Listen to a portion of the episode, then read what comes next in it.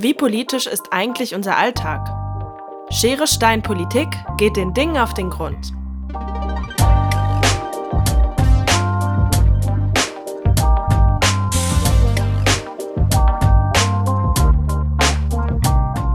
Hey, ich bin Lilith und ihr hört Schere Stein Politik. Schön, dass ihr wieder eingeschaltet habt. Auch heute nehmen wir einen Gegenstand unter die Lupe und fragen uns, was ist daran eigentlich politisch? Und dafür ist Zoe an meiner Seite. Schön, dass du da bist. Hallo ihr Lieben. Unser Gegenstand für heute ist auf jeden Fall ziemlich offensichtlich politisch, denn es handelt sich um einen amtlichen Ausweis. Heute geht es um den Reisepass. Zoe, hast du dir schon mal Sorgen machen müssen, dass du mit deinem Pass nicht in ein Land einreisen kannst? Also die Einreise war bei mir eigentlich nie ein Problem. Aber als die Corona-Pandemie gerade losging, da war ich in den USA und nach und nach wurden alle Flüge gestrichen und ich hatte echt Bammel, dass ich nicht zurückkomme. Und wie war es bei dir? Also wenn ich so darüber nachdenke, was für Erfahrungen ich mit meinem Reisepass gemacht habe, dann war wohl die gruseligste Erfahrung, als ich zuerst in den Iran gereist bin und danach dann in die USA wollte.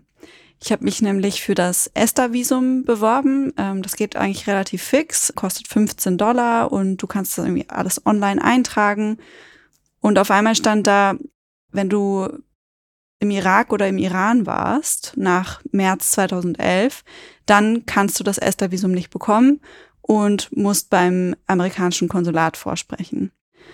Und dann habe ich den ganzen Visumsprozess abgebrochen, bin zum amerikanischen Konsulat und hatte da so ein richtiges Interview. Und muss sagen, da haben mir die Knie schon echt geschlottert. Glaube ich dir. Und hast du es dann aber geschafft? Also bist du in die USA eingereist? Ja, letztendlich wurde ich nur gefragt, was hast du im Iran gemacht? Wann warst du da? Es ging halt auch so ein bisschen um 9-11, äh, Terrorbekämpfung, Sicherheitsvorkehrungen. Aber als sie dann gehört haben, dass ich dort im Urlaub war ähm, und eine schöne Reise gemacht habe, habe ich das Visum für die USA bekommen. Und zwar für die nächsten zehn Jahre. Das heißt, da kann ich jetzt immer hin. An unseren Geschichten sehen wir schon, dass wir in einer echt privilegierten Situation sind, was den deutschen Reisepass angeht. So geht es aber tatsächlich nicht allen Menschen. Bevor ich hier allerdings zu sehr ins Thema einsteige, würde ich vorschlagen, dass wir mit unserem Histo-Blog beginnen. Severin präsentiert euch in dieser Folge fünf Reisepässe aus Geschichte und Gegenwart. Los geht's! Pässe im Mittelalter und der frühen Neuzeit. Schon im Mittelalter gab es Geleit- und Empfehlungsschreiben, die waren aber teuer und wenigen Privilegierten vorbehalten der Begriff des Passeport taucht zum ersten Mal im 15. Jahrhundert in Frankreich auf und lässt sich wörtlich als Übersetzung von durch das Tor gehen ableiten. Die ersten verpflichtenden Pässe wurden in Frankreich, Norditalien und der heutigen Schweiz eingeführt. Sie hatten die Funktion, beurlaubte Soldaten von Dienstverweigernden unterscheiden zu können. Damals sagten die Pässe also noch nichts über die Staatsangehörigkeit aus, weil das Konzept des Nationalstaats damals ja noch gar nicht so existierte. Sie hatten spezielle Funktionen und vor allem dienten sie schon damals als Kontrollinstrument. Und das hat sich ja bis heute kaum verändert. Der Reisepass des 19. Jahrhunderts. Die zweite Hälfte des 19. Jahrhunderts wäre aus heutiger Sicht das wahre Reiseparadies gewesen, denn viele Staaten schafften die Pass- und Visumspflicht ab. Dennoch blieb das Reisen zu dieser Zeit vor allem ein Privileg der Wohlhabenden. Reisen waren einfach noch teurer als heute und dauerten lange. Das musste man sich erstmal leisten können. Und selbst wenn, war die Reisefreiheit nur von kurzer Dauer. Mit dem Ersten Weltkrieg schlossen sich die Grenzen wieder. Nach Kriegsende wurden die Pässe dann mehr und mehr standardisiert und zu dem unverzichtbaren Reisedokument, das wir heute noch kennen. Seit damals waren die Pässe auch eng an die Zugehörigkeit zu einem Nationalstaat geknüpft. Und übrigens, Ehefrauen wurden auf dem Pass des Mannes mit erwähnt. Sie hatten keinen eigenen Pass. Für das eigenständige Reisen bedeutet das natürlich große Hürden. Der Nansenpass. Vor knapp 100 Jahren wurde der sogenannte Nansenpass ins Leben gerufen. Er ist ein Meilenstein in der Geschichte des Völkerrechts, denn er war das erste Ausweisdokument für Staatenlose. Verantwortlich für ihn war der damalige Hochkommissar für Flüchtlingsfragen des Völkerbundes, Fridtjof Nansen. Anlass waren knapp 10 Millionen Geflüchtete in Europa um 1920 herum. Ein Großteil von ihnen floh nach der Revolution aus Russland und war staatenlos. Das stellte Europa vor große Herausforderungen. Der Pass gewährte staatenlosen Menschen ein Mindestmaß an Schutz und Freizügigkeit und erleichterte ihnen zum Beispiel die Arbeits- oder Wohnungssuche. Auch bei konsularischen Fragen unterstützte er die Inhabenden, etwa bei der Beglaubigung der Identität oder des Familienstandes. Der Pass ersetzte jedoch keine dauerhafte Aufenthaltserlaubnis und musste jährlich erneuert werden. Der Diplomatenpass. Ein besonders exklusiver Pass ist der Diplopass. Er ist für Diplomatinnen und hohe Regierungsvertreterinnen. Auch Beamtinnen des Auswärtigen Dienstes und ihre Ehepartnerinnen und minderjährigen Kinder können ihn erhalten. In manchen Ländern ermöglicht er die visafreie Einreise. Anders als viele vielleicht denken, bringt der Diplopass nicht automatisch Immunität mit sich. Der heutige Reisepass. Der deutsche Reisepass erfüllt, wie auch der Personalausweis, die Funktion eines amtlichen Identitätsnachweises. Mit dem Personalausweis kann man in der Regel nur in EU-Mitgliedstaaten und einige wenige Ausnahmen, wie zum Beispiel die Schweiz, die Türkei oder Norwegen, einreisen. Der Reisepass kann, wie es der Name schon verrät, als Reisedokument auch bei der Einreise in andere Staaten genutzt werden. Seit den Anschlägen vom 11. September haben sich die EU-Staaten auf die Einführung von Reisepässen geeinigt, bei denen biometrische Merkmale elektronisch über einen Chip im Pass erfasst werden. Seit 2007 gilt das auch für Fingerabdrücke. Und seit 2017 enthält der Pass noch mehr Sicherheitsmerkmale, die nur unter einer UV-Lampe sichtbar sind. Damit ist er ziemlich gut gegen Fälschungen geschützt. Danke, Severin. Du hast uns echt einen super Einblick über die verschiedenen Pässe gegeben. Und wir sehen, dass es unterschiedliche Pässe gab. Und alle hatten eins gemeinsam, die Kontrolle über Mobilität und gleichzeitig die Gewährung oder Nichtgewährung von Grenzüberquerungen. Während das freie Reisen tatsächlich früher auch echt nur Privilegierten und Reichen vorbehalten war, wurden anderen Menschen diese Freiheit oft versagt. Zum Beispiel reisenden Frauen oder auch Minderheiten. Ein zweischneidiges Schwert also. Claudia Bohn, Professorin für allgemeine Soziologie an der Uni Luzern, drückte es 2006 in einem Zeitschriftenartikel so aus. Das Passwesen ist ein Instrument der Informationsbeschaffung, des Schutzes und der Kontrolle, der Privilegierung und Stigmatisierung, der Migrations- und Immigrationskontrolle, der Erfassung, Überwachung und Gewährung. Es dient dem Dingfestmachen von Kriminellen. Zugleich ist es ein Garant für Berechtigungen und ein Regulativ der Differenz von Fremden und Einheimischen. Ich merke gerade, das klingt richtig kompliziert. Kannst du das nochmal für uns runterbrechen, Lilith? Ja klar, gerne. Ich versuche mal, das Ganze in eigenen Worten zusammenzufassen. Erstens. Über den Pass kann sich ein Staat Informationen über Personen beschaffen. Zweitens, der Staat kann seine Bürgerinnen schützen, aber er kann sie auch kontrollieren. Drittens, der Pass privilegiert Menschen, andere werden wiederum stigmatisiert. Viertens, er dient dazu, Einwanderung und Auswanderung zu überwachen. Fünftens, Manche Bürgerinnen bekommen dadurch Rechte, einen Reisepass zu besitzen, andere wiederum bekommen keine. Hey, das hast du richtig gut zusammengefasst, danke. Und genau mit dieser Ambivalenz zwischen Schutz und Kontrolle, zwischen Überwachung und Gewährung, zwischen Privileg und Beschränkung von Zugängen wollen wir uns in dieser Folge beschäftigen.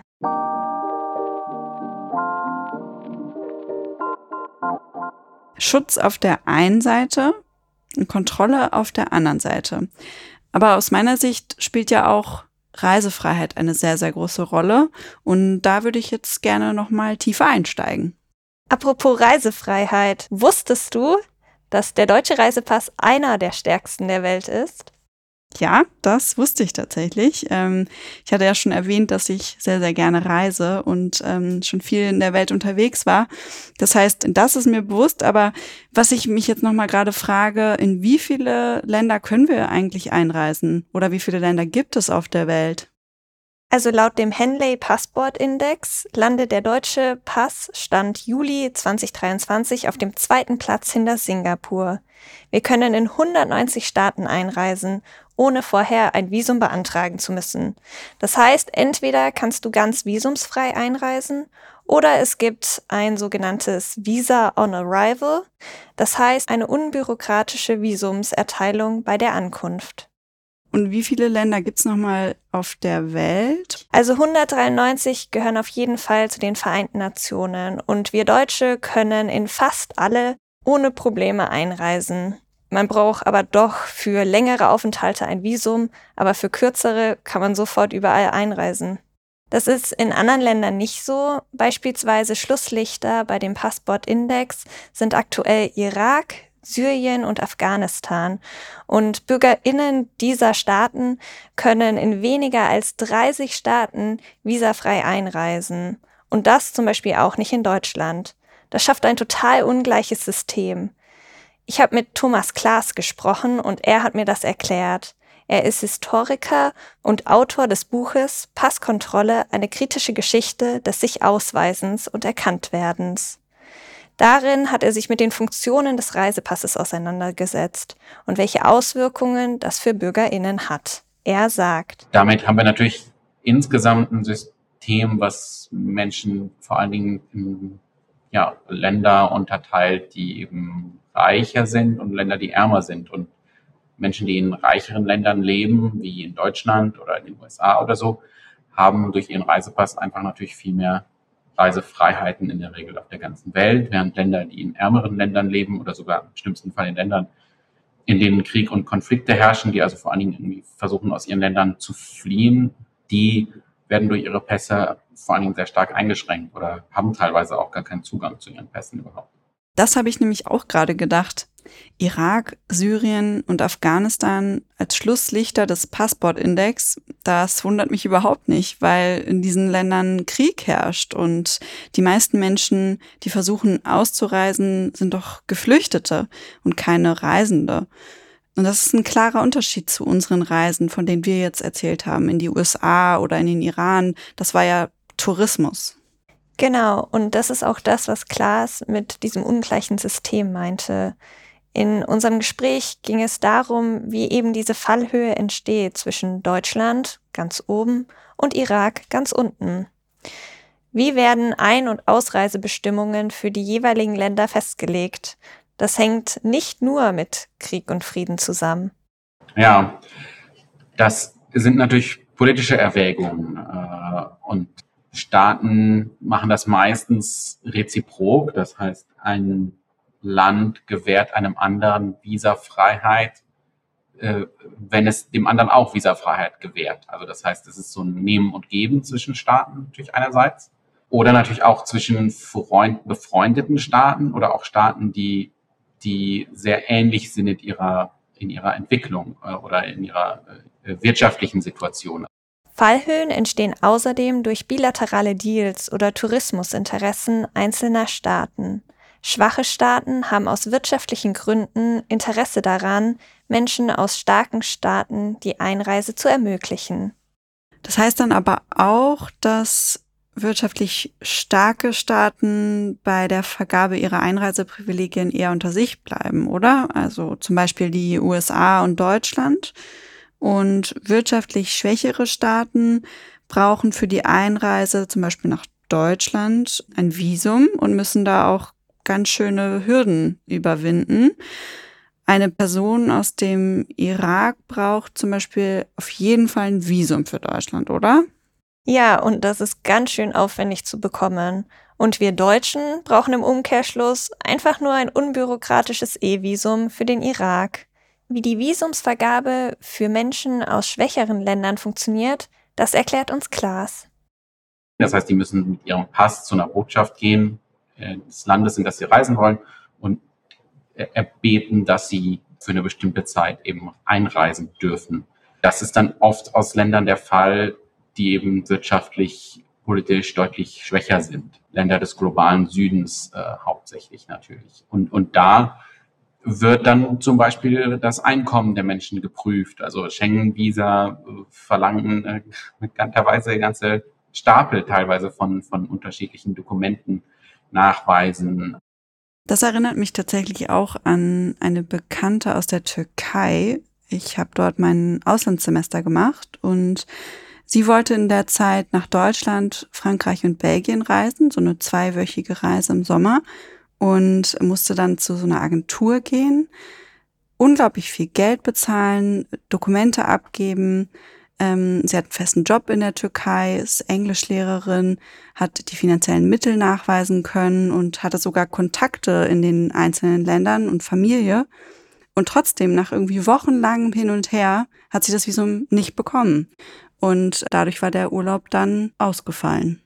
Ja, das ist wirklich ein Problem. Und das sieht Thomas Klaas auch so. So Leute investieren teilweise relativ viel Geld, um so ein Visum zu bekommen. Das ist teuer, das ist eine Menge Aufwand, teilweise Dokumente zu sammeln zu den Botschaften. Oder teilweise machen das nicht mal mehr die Botschaften, diese Visum vergeben, sondern so äh, private Unternehmen, die das auch aus Gewinninteressen äh, machen. Das heißt, die Gebühren sind dann sehr hoch und äh, letztlich haben diese Unternehmen natürlich auch sogar fast ein Interesse daran, dass Leute abgelehnt werden, mal zum Beispiel, weil sie die Gebühren dann behalten dürfen die Leute müssen sich nochmal neu bewerben. Also das führt teilweise zu, zu schwierigen Situationen für die Menschen, die zum Beispiel eine Studien zu, äh, Studienplatzzusage in Europa haben und dann aber kein Visum bekommen, zum Beispiel. Und diese mangelnde Planbarkeit, die Klaas gerade beschrieben hat, beschränkt die Menschen nochmal zusätzlich über die Beschränkung der Reisefreiheit hinaus. Die deutsche Botschaft in Nigeria zum Beispiel lehnte im ersten Halbjahr 2019 47 Prozent der Anträge für einen kurzen Aufenthalt ab. Dadurch können Reisen erst kurzfristig gebucht werden und wie wir alle wissen, macht das das tendenziell eher teurer. Das unterstreicht ja auch das Beispiel von meiner Bekannten aus der Türkei, die den kleinen Urlaub dann nicht machen konnte. Aber ich würde sagen, das hat ja auch Einfluss auf die Bildungschancen, wenn zum Beispiel einem der Studienplatz oder ein Forschungsaufenthalt im Ausland entgeht, weil man kein Visum bekommt. Und deswegen frage ich mich so ein bisschen, wie ist es denn für Leute, die zum Beispiel nach Deutschland zum Studieren kommen? Ist es einfacher, ein Visum zu bekommen? Ja, die Frage habe ich mir auch gestellt und deswegen habe ich für den Podcast mit Valeria gesprochen. Sie ist russische Staatsbürgerin und kam vor mittlerweile über sieben Jahren mit einem Visum nach Deutschland zum Studieren. Nicht ganz einfach, wie sie sagte.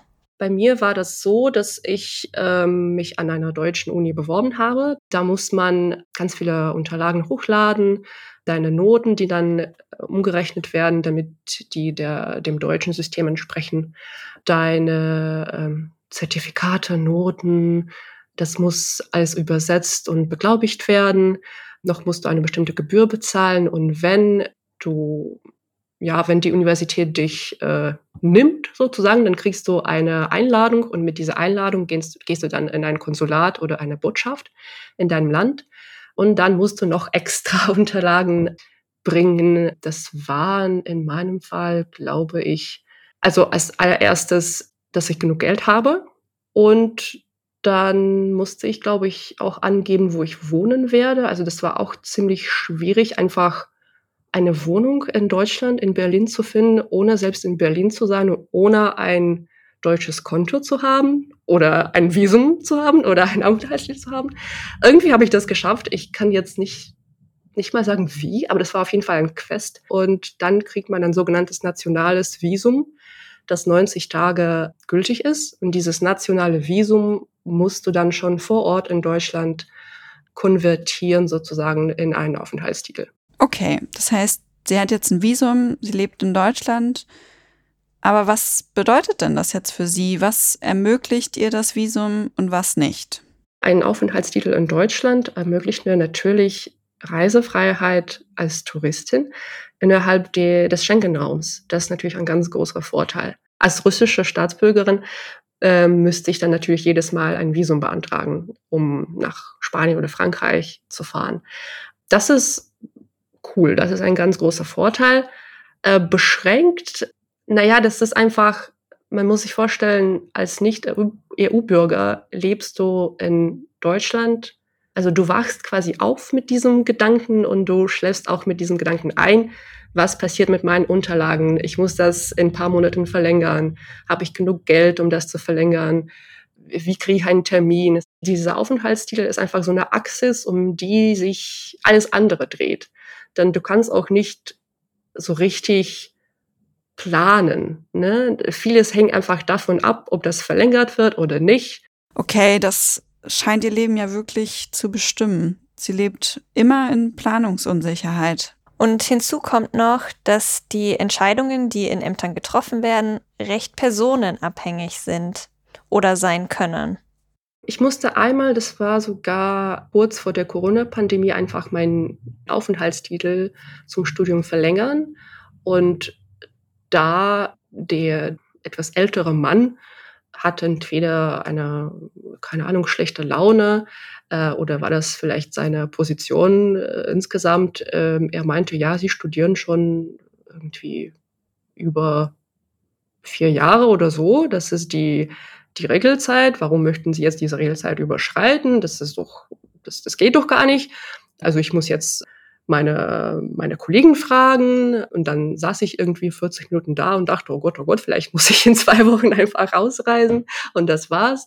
Und dann hat er mir doch diese Verlängerung gegeben, aber mit zwei Zeilen, dass es danach nicht mehr verlängert werden kann. Ich dachte, oh Gott, ich habe jetzt diese zwei Zeilen in Rot, kann nicht mehr verlängert werden oder so. Und äh, aber ich brauche noch fünf, fünf Monate, die ich wegen der Corona verloren habe. Aber dann war die Frau, die damals diesen Fall, meinen Fall bearbeitet hat, eigentlich ganz lieb und meinte, ach ja, äh, okay, fünf Monate kriegen Sie, das ist kein Problem.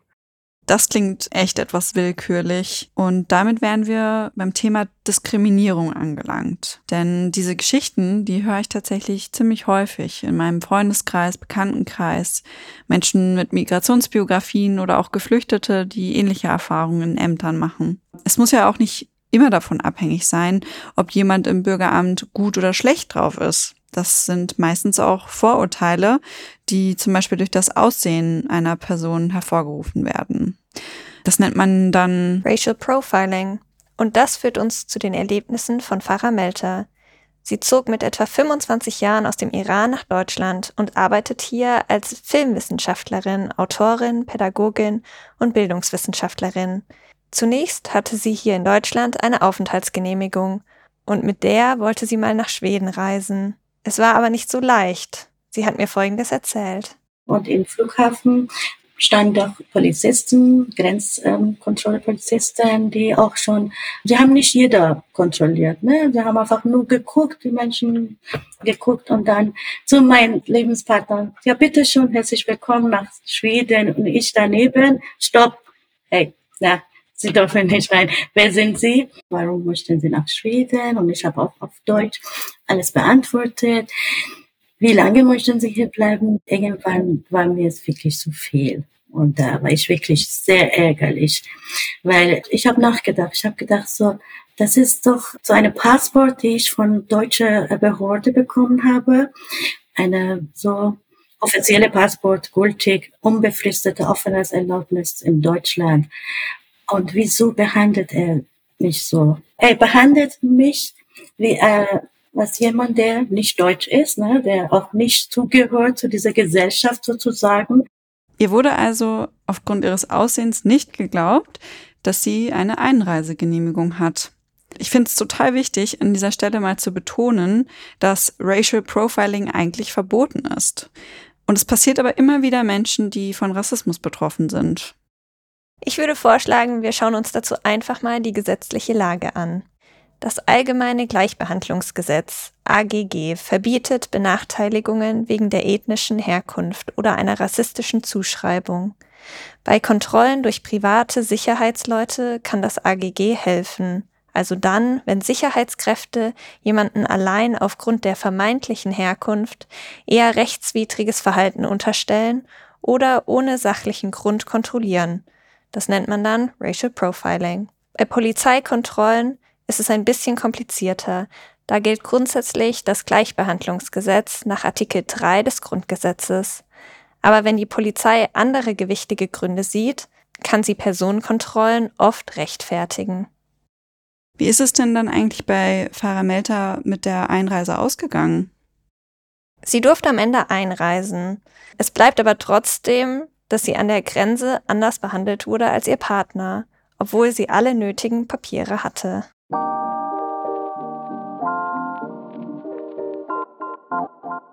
Wir haben jetzt viel darüber gesprochen, wie es ist, ein Visum zu bekommen, um zu reisen zum Beispiel. Oder auch temporär in einem anderen Land zu studieren oder zu leben. Ich frage mich, ändert ein deutscher Pass denn etwas an der Art und Weise, wie du behandelt wirst? Das habe ich Farah Melter auch gefragt, denn sie hat nach einigen Jahren, in denen sie in Deutschland gelebt hat, die deutsche Staatsangehörigkeit beantragt. Um diese Staatsangehörigkeit zu beantragen, muss man richtig viel nachweisen, zum Beispiel gewisse Sprachkenntnisse, dass man seinen Lebensunterhalt sichern kann und in einer gewissen Art und Weise in die deutsche Gesellschaft integriert ist. Zu dem Prozess hat sie mir Folgendes erzählt.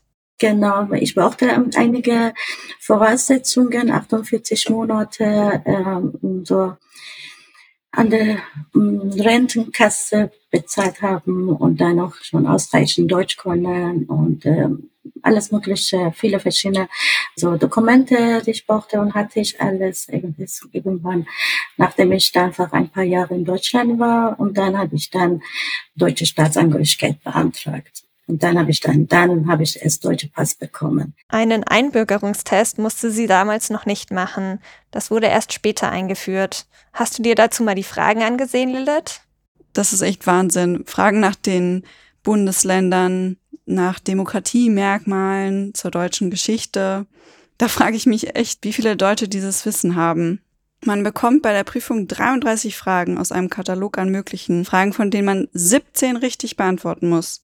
Allerdings sollten wir jetzt hier erstmal beim Reisepass bleiben. Daher würde ich gern nochmal kurz zusammenfassen, was wir eigentlich bisher gelernt haben.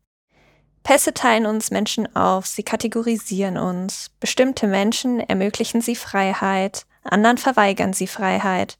Starke und schwache Pässe manifestieren ein System der Ungleichheit. Du kannst mit einer Aufenthaltserlaubnis bestimmte Rechte wahrnehmen, lebst aber in ständiger Unsicherheit, so wie Valeria.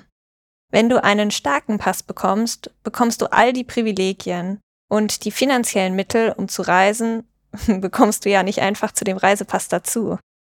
Thomas Klaas hat es für uns echt nochmal gut auf den Punkt gebracht. Der Reisepass ist natürlich diskriminiert von der Herkunft, aber auch von der sozialen, wirtschaftlichen Situation. Damit repräsentieren Reisepässe soziale Ungleichheit und Grenzen. Die Grenzen, die zwischen uns geschaffen werden. Ich finde, das kann man gleichzeitig negativ und positiv auffassen. Und ähm, Valeria hat das irgendwie ganz schön beschrieben.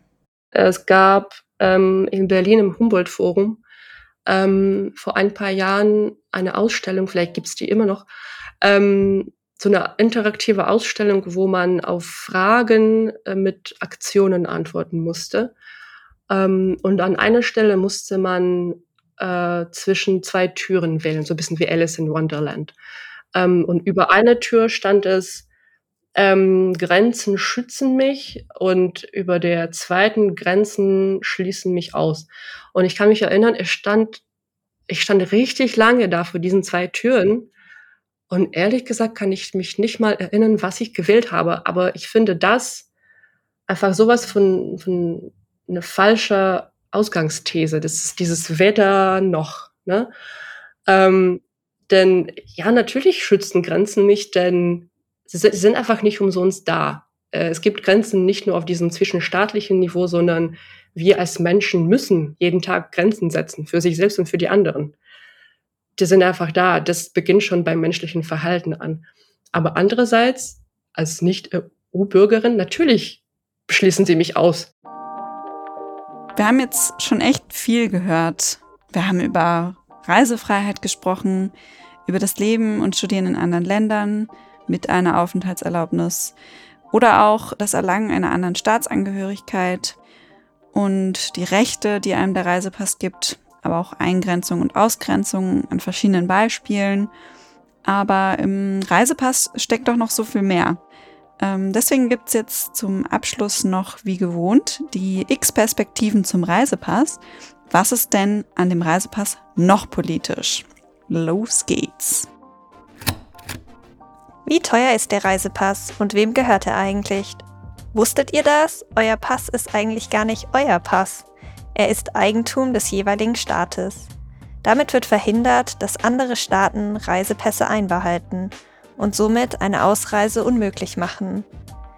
So kann der Staat auch die Herausgabe eines Passes durchsetzen, wenn er im Ausland als Druckmittel von Privatpersonen einbehalten wird. Die Kosten bei der Ausstellung, diese 60 Euro ab 24 Jahren, fallen deshalb als Gebühr für die Erfassung der biometrischen Daten und den Speicherchip an. Die Bearbeitungsdauer liegt bei etwa sechs Wochen. Wenn es mal schneller gehen muss, gibt es auch die Möglichkeit eines Expressverfahrens. Zu spät sollte man allerdings nicht sein. Einige Reiseländer verlangen eine Restgültigkeit des Passes von sechs Monaten bei der Einreise. Aussehen. Im Pass spiegelt sich die Identität des jeweiligen Nationalstaats wider. Der deutsche Pass zum Beispiel zeigt Symbole wie den Bundesadler oder das Brandenburger Tor, ist aber in der Gestaltung eher schlicht gehalten. Dieses Selbstverständnis kommt aus der Abgrenzung zum Nationalsozialismus mit dem ganzen Inszenierungskult, der damals betrieben wurde. Wie bei fast allen anderen EU-Staaten ist der deutsche Pass rot. Geschlecht. Die Frage nach Identität stellt sich nicht nur für Nationalstaaten. Auch für die Identität der einzelnen Passinhaberinnen kann der Pass eine wichtige Rolle spielen. Trans- oder non-binäre Menschen haben beispielsweise die Wahl, ob sie im Pass die angepasste oder die bisherige Angabe notiert haben wollen. Die Angabe soll anders lauten können, um mögliche Diskriminierung bei Passkontrollen zu verhindern. Staatenlosigkeit. Es gibt Menschen, die keine Staatsangehörigkeit besitzen. In Deutschland sind es etwa 120.000 Menschen. Weltweit, nach Schätzungen sogar, über 15 Millionen. Gründe können dafür zum Beispiel sein, dass das Herkunftsland gar nicht mehr existiert oder einem die Angehörigkeit aberkannt wurde. Manche Kinder erben sogar die Staatenlosigkeit von ihren Eltern oder sie wurden nach der Geburt gar nicht erst registriert. Für Staatenlose gibt es in Deutschland viele alltägliche Einschränkungen. Sie haben keinen Zugang zu Grundrechten wie Bildung, Gesundheit oder Sozialleistungen.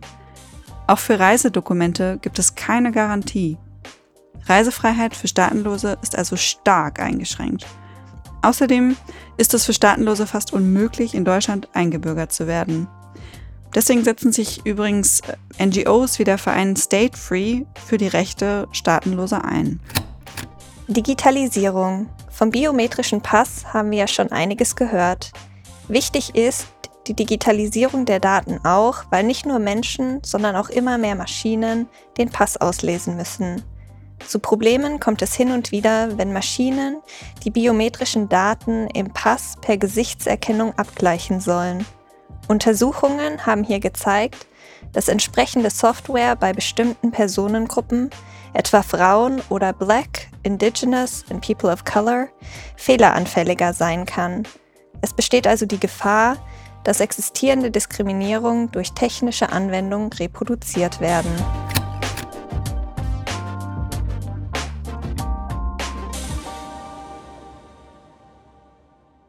Super, mit diesen fünf Perspektiven haben wir ja echt nochmal einige neue Dimensionen des Passes entdecken können. Jetzt bleibt für mich eigentlich nur noch eine Frage offen.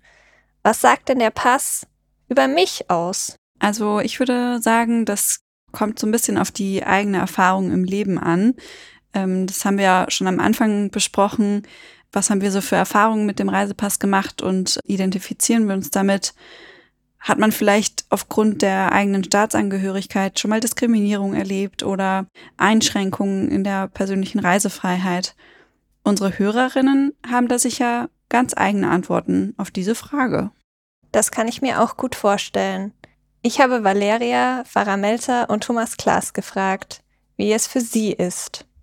Natürlich, der Reisepass ist irgendwie ein ein anfassbares Dokument, sage ich mal, was irgendwie bestätigt, das bin ich. Gegenüber der Verwaltung, gegenüber anderen, tatsächlich hat auch der Reisepass sogar ja als Instrument auch gegenüber fremden Regierungen, die zum Beispiel ja keine Nachweise über meine Existenz irgendwie selber haben, keine Geburtsurkunde, keine keine Verwaltungshintergründe äh, oder sowas, sondern da habe ich nur meinen Pass, um mich zu identifizieren. Wer bin ich?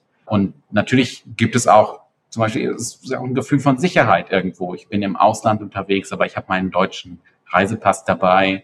Ich kann mich identifizieren. Äh, ich kann sagen, ich bin nicht irgendwer. Ich komme aus Deutschland und äh, im Zweifelfall vielleicht unterstützt mich mein Land, wenn ich ein Problem bekomme oder sowas. So ein, dieses Gefühl hat man ja, ähm, auch wenn es vielleicht nicht immer äh, tatsächlich dann so stimmt. Ja, und das ist ja auch das Gefühl, das wir hatten, als wir zu Beginn der Corona-Pandemie aus der ganzen Welt wieder zurück nach Deutschland geholt wurden. Was sagen denn Valeria und Farah Melter dazu? Ich würde nicht sagen, dass mein Reisepass irgendwie innerlich bestimmt, was für eine Person ich bin, aber es gibt natürlich Gegebenheiten des realen Lebens, die natürlich meinen Alltag bestimmen. Also die bestimmen nicht mich, mein, meinen Charakter, ähm, aber die bestimmen einfach, die bestimmen mein Leben. Ich habe meine Identität persönlich äh, und das hat wirklich keinen Einfluss auf meine Identität. Das sind einfach Formalien, die man ausfüllen muss. Für mich sind doch schon diese Grenzen, diese Dokumente, da sind doch schon, da sind die Pflichten und doch schon äh, so fast wie äh, Gefängnisse und Grenzen, die äh, wir Menschen für uns selber aufgebaut haben. Und ich finde überhaupt keinen Grund, warum sollen wir uns nicht, wir als Mensch, überall in ganzer äh, Erde bewegen können, ohne dass wir doch schon unbedingt bestimmte Dokumente besitzen müssen. Das ist nicht meine Identität, das sind nur äh, ein paar Papier. Und hier sind wir wieder bei der sozialen Ungleichheit. Jemand wie Thomas Klaas mit einem starken Pass, so wie wir, empfindet Sicherheit. Valeria und Pfarrer Melter, geboren in Ländern mit eher schwächeren Pässen, werden von den Grenzen eher eingeschränkt. Wenn der Reisepass immer zugleich einschränkend und ermöglichend wirkt, dann lass mich doch mal ganz provokant fragen, ob wir den Reisepass nicht einfach in Gänze abschaffen sollten. Die Frage begleitet mich tatsächlich auch schon eine ganze Weile, ähm, kann sie aber irgendwie selbst nicht beantworten. Was hat Thomas Klaas denn dazu gesagt? Der Reisepass ist einerseits natürlich Diskriminierung, aber auch ein Privileg, dass man, dass wir reisen dürfen, dass man es machen kann. Äh, also insofern ist es immer so ein Licht und Schatten natürlich. Kann man den Reisepass komplett abschaffen? Ich fürchte, das ist schwierig, auch weil wir natürlich in der Welt, in der wir aktuell leben, die Entwicklung eher dahin geht, noch mehr Identifizierung zu machen. Der Reisepass wird also erstmal bleiben und damit alle Vor- und Nachteile, die der so mit sich bringt. Fassen wir also noch einmal zusammen. Es gibt ein Machtgefälle zwischen den Pässen. Und das hat wirklich starke Auswirkungen auf unsere Lebensrealität. Wie wir uns frei bewegen können und mit welchem Aufwand wir Reisen planen müssen. Ich muss ehrlich sagen, die Recherche hat jetzt einige meiner Fragen geklärt. Ja, ich würde dir auch zustimmen. Mir hat die Folge nochmal gezeigt, was alles an so einem Pass hängt. Im Guten wie im Schlechten. Und das ist echt viel mehr, als sie nur vorzeigen, wenn man am Flughafen steht, oder? Ja. Und daran denke ich das nächste Mal, wenn ich zu einer Reise aufbreche und meinen Pass zücke, was da eigentlich alles so dahinter steckt. Aber jetzt liegt es an euch. Habt ihr vielleicht noch Perspektiven auf den Pass, die es nicht in unsere Folge geschafft haben? Oder wollt ihr uns einen Gegenstand vorschlagen, den wir uns in der nächsten Folge anschauen sollten? Lasst es uns wissen und schreibt uns auf Instagram oder via Mail an scheresteinpolitik.bpb.de.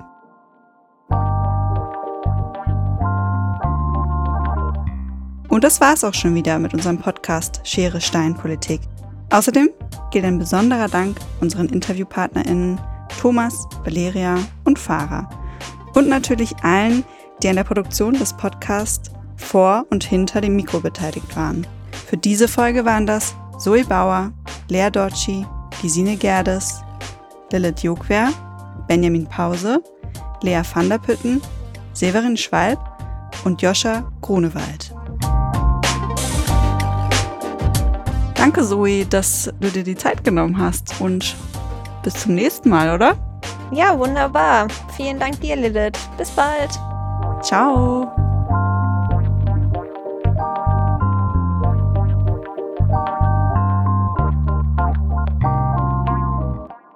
Die Folgen stehen unter der Creative Commons Lizenz und dürfen unter Nennung der Herausgeberin zu nicht kommerziellen Zwecken weiterverbreitet werden